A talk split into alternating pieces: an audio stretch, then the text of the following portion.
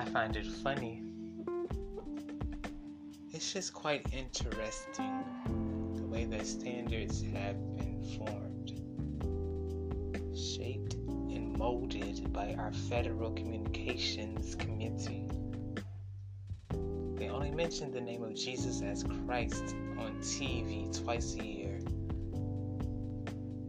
Once during Christmas, the other during Easter, and one figures even in these opportune times, Jesus is being overshadowed by these fictional figures.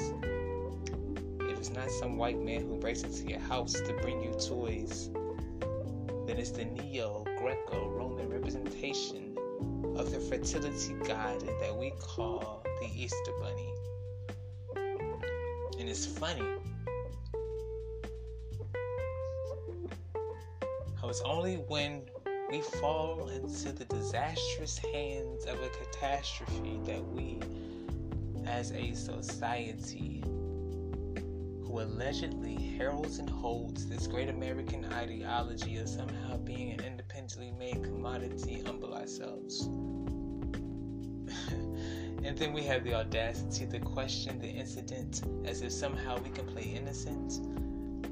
But since we were an infant nation, my God, as our Genesis brought about an exodus the bodies abiding on land that we predestined to be future smoking spots and future parking lots,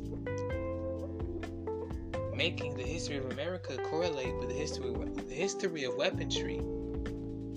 Understand, they came off the boats with muskets for natives.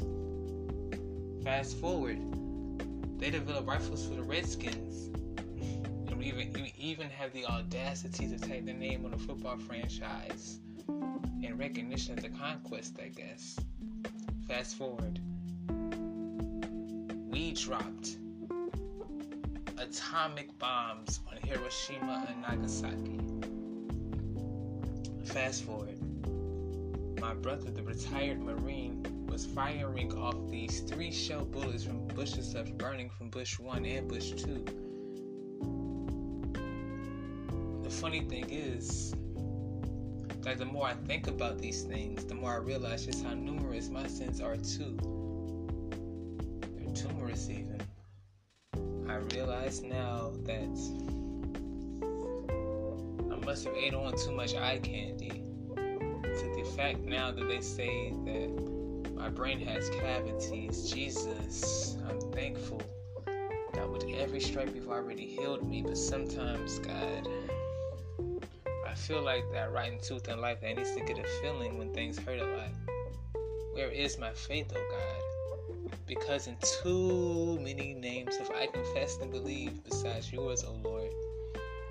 Every girl from Keisha to Aisha was just another was just another bad creation. I'm in this pivotal situation where I must make the right choice to go right and not go left. I just want you to shepherd me because I'm a horrible sheep sometimes. Words.